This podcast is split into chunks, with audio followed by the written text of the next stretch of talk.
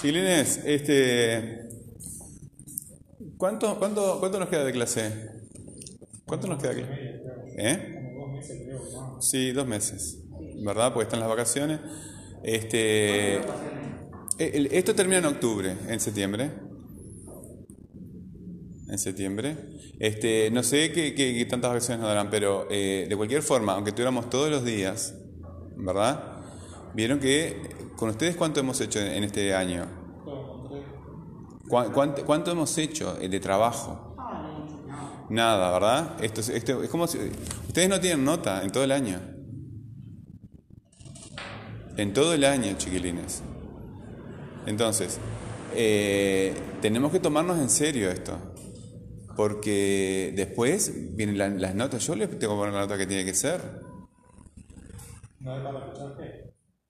Y, o sea, usted, tiene, tiene que haber eh, actitud por parte de ustedes. ¿Verdad? Con trabajar y, y ponerse un, un compromiso mayor que el habitual. Un compromiso normal es venir a todas las clases a hacer las actividades. No, no, no, no. Vamos, vamos a decir las cosas como son. ¿Sí? Estuvimos trabajando poco y nada en la virtualidad. Más bien nada. ¿Sí? Entonces, si se apostó, si ustedes eh, apostaron, cada uno con sus dificultades, no vamos a discutir esa parte ahora, pero eh, si, se si ustedes apostaron a, cuando se retomara la, la presencialidad, ponerse las pilas, como se dice vulgarmente, y hacer las cosas bien, entonces este es el momento. Este es el momento. Hay que tomarse las cosas con la máxima seriedad, ¿verdad? Y venir a todas las clases. Eh, va a ser frío, todos los inviernos hace frío y ustedes están trabajando en este horario. Hace frío. Tenés que irte a tu casa, no puedes decirte porque tienes APT. Y te- además tenés que hacer la tarea de APT y tenés que venir a la siguiente clase. Dense cuenta que mientras no reunifiquen el grupo de vuelta, tampoco tienen clase presencial.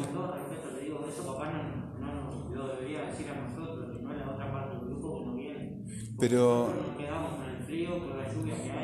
Eh, eh, a ver, eh, yo falté una semana, ¿verdad? Por temas personales, pero yo vengo y a ustedes no los veo. O sea, si querés, saco la cuenta fina, a ver quiénes son los que están viniendo y no están viniendo. Pero yo hablo en términos generales. ¿Verdad? Y en general, con todo el grupo, este, no los veo. Entonces, no hay una continuidad que, que estemos trabajando en, este, bien, recuperando el tiempo perdido. No. ¿Ok? Está. Eh, bueno. Es que la verdad que eh, eh, con ustedes he trabajado tan poco que no sé ni por dónde empezar. No sé ni por dónde empezar. Este, Yo me expliqué el otro día en el correo, encontré, eh, encontré lo que le mandé y encontré su respuesta y en ningún no había nota ni nada. Pero, eh, ¿y ¿es, ¿eso es lo que tú quieres? ¿Nota? ¿Por qué te tengo que poner nota? ¿Por qué te tengo que hacer una nota en un correo? ¿Por qué yo tengo que hacer lo que tú imaginas? No, no es lo que yo imagino, pero yo le mandé una tarea y Sí. tiene que tener una, calificación. ¿Quién dijo? Es lo básico del estudio. No, ¿Dónde está eso? ¿Dónde está eso que yo en un correo electrónico te voy a, a- a responder una calificación? Las calificaciones tuyas son las que aparecen en el carnet, ¿verdad? O en todo caso, te la pongo en tu cuaderno.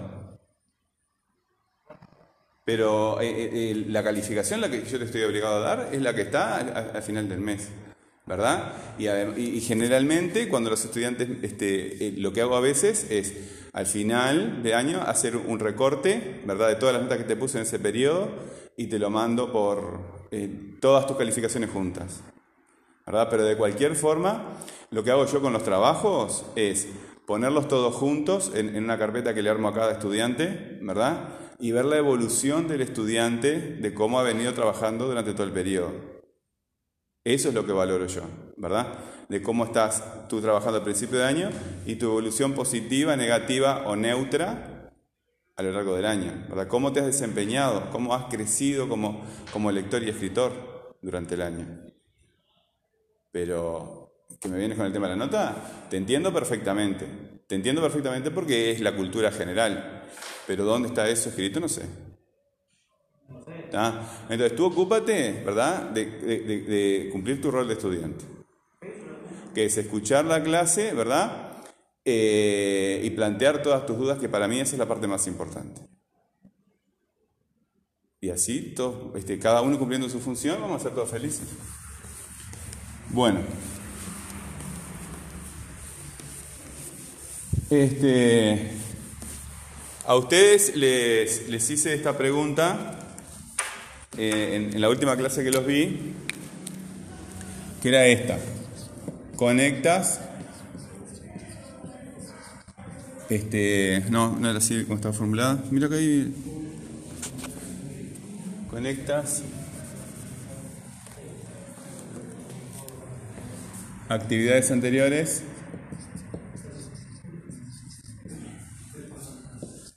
anteriores con las nuevas. Y yo les puse, les pedí que en relación con esta consigna, ¿verdad? ustedes eh, narraran un momento en que eh, conectaban dos actividades anteriores, ¿verdad? Uno de ustedes, no me acuerdo porque se me pierden los, nombres, este, el padre este, le, les enseñó a desarmar un motor. Eh, ahora, este, desarmar un motor con el padre. Ahora me olvidé de la anécdota. Este, ahora no quiero, porque si no, hace muchos, muchas semanas que lo leí. Pero eh, era algo así como que eh, en, dos momentos de reparación de dos, de dos motores distintos se relacionó el, este, el, aprendizaje de uno con el segundo, ¿verdad? Generalmente, pues, estás trabajando con tu padre o con un primo o en, un trabajo con otra persona. Él te enseña algo, después lo haces solo, ¿verdad? Y relacionás el momento que lo haces solo con el momento que lo aprendiste con otra persona. Y además lo entiendes mejor, ¿verdad? Porque a medida que vas ganando experiencia, este, vas conectando con otras experiencias anteriores haciendo el mismo trabajo y lo vas, este, lo vas entendiendo mejor. Incluso a mí me pasó, yo nunca fui mecánico, pero sí tuve varias motos y tuve que aprender cosas de mecánica. Entonces, cuando aprendí este, a limpiar el carburador, de eso me acuerdo bien, este, yo limpiaba acá tanto el carburador porque hacía mucho, lo usaba mucho. Y cuando cambié de moto, yo pensaba que todos los carburadores eran iguales. claro, porque el único que yo había visto era, era de la moto anterior. Y cuando voy a desarmar otro carburador, nada que ver, ¿verdad? Y la tercera moto que tuve, nada que ver. Entonces, con el tiempo vas haciendo este, actividades, las vas conectando, lo que estás haciendo ahí con cosas que aprendiste antes, y vas entendiendo mejor, ¿verdad? A medida que vas haciendo las cosas. Les había pedido que ustedes narraran una experiencia de aprendizaje, tanto en la escuela o, en la escuela primaria o en la vida en general, este, en que les había pasado eso, que ustedes estaban haciendo algo y de repente lo conectan con algo que habían aprendido antes y lo entienden mucho mejor. Eh, vamos a hacer eso mismo, pero con, eh, con esta pregunta. Eh, ¿Cómo razonas ¿Cómo razonas las actividades?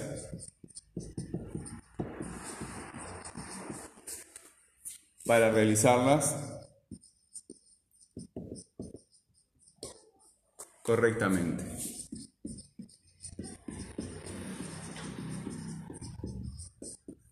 ¿Sí? Entonces, ¿qué es lo que quiero? Es que me narren un momento, ¿verdad?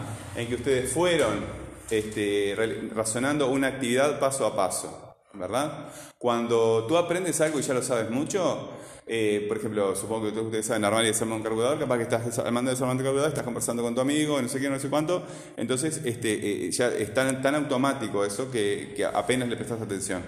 Pero la primera vez que lo hiciste, lo desarmaste, ¿verdad? Tenías todas las piezas por ahí y las fuiste armando y, y, y fuiste, tuviste que ir pensando este, una por una los, pasos que tenías que hacer, ¿verdad? Y a medida que vas ganando experiencia, obviamente eh, te vas olvidando porque te sale solo. Salvo que, como me pasó a mí, te viene un, un, carburador nuevo o cualquier otra pieza de un motor este, que, que, no conoces, entonces tenés, ah, pero esto es distinto. Y mira, ah, tal cosa, tal cosa, tal cosa. ¿Se entiende lo que digo?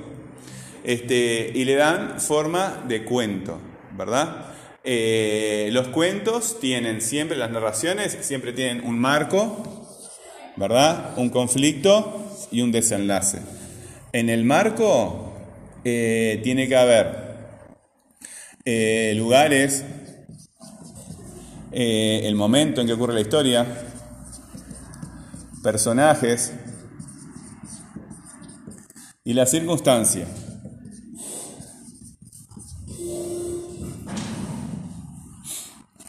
¿Sí?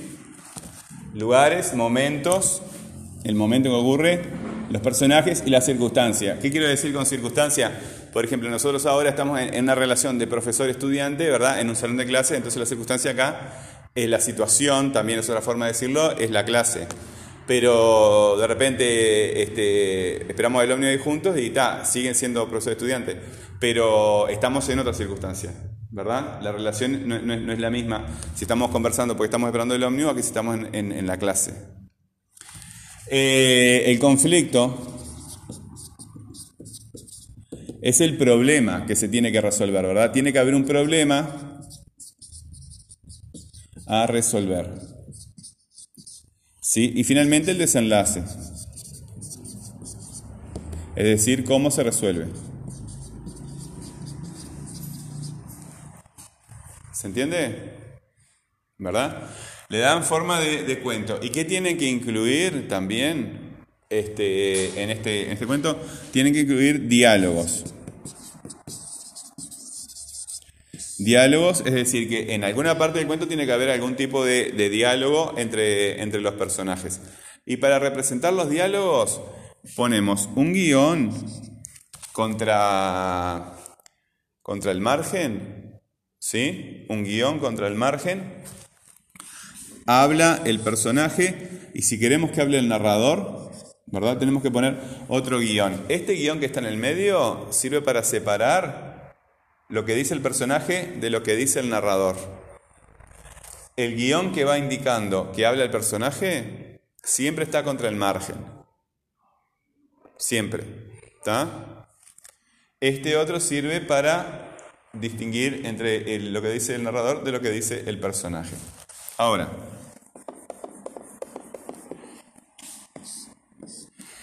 si este, el personaje dice, ¿cómo hago el ejercicio?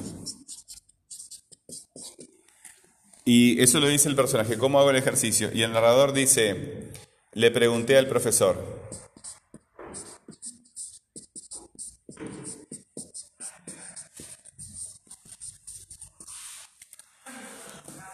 ¿Con quién está hablando este personaje? ¿Cómo hago el ejercicio? Con el profesor. Y este le pregunté al profesor, ¿con quién está hablando eh, este narrador? No. No, no está pensando, está narrando. Le pregunté al profesor, ¿cómo hago? ¿El narrador a quién le cuenta la historia? A los lectores, ¿verdad?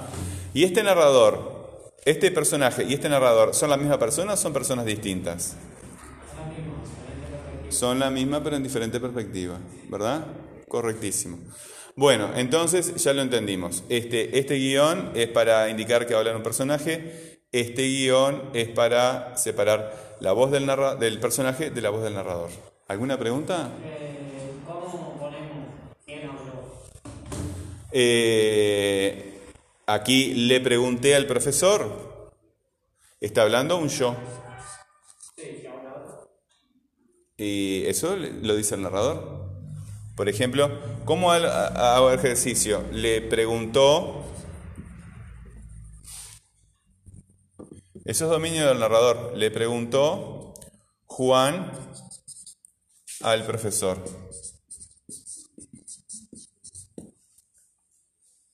Aquí el, narrador es el que te lo dice. Simplemente el narrador lo tiene que decir. ¿Ok? ¿Sí?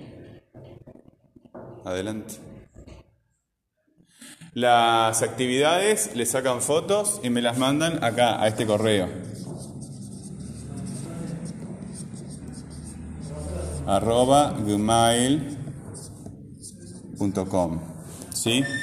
gramaticase.gmail.com. Me lo mandan. En el asunto del correo tiene que poner nombre, apellido y grupo. ¿Sí? Este, y en cada hoja que ustedes me manden, ¿verdad? Si le van a sacar foto a las hojas, ponen el nombre, el apellido, el grupo este, y la fecha. ¿Ok? En cada hoja que ustedes me manden, en la hoja, en el correo, en el asunto del correo, solo el nombre, el apellido y el grupo. Y en las hojas, nombre, apellido, grupo y fecha. Háganlo ahora. Este, yo le saco foto, están en... en- en- Claro, pero para mandarlo al grupo. Sí, pero eh, a ver, ustedes pueden tener todo lo que quieran. Sácale todo- yo, eh, por supuesto que le puedes sacar la foto al, pizarrón, ¿verdad? Pero eh, el- este audio explicando la actividad, ¿dónde la van a encontrar? Ahí está, bueno, ahí está. Ok, ok, sí, sí.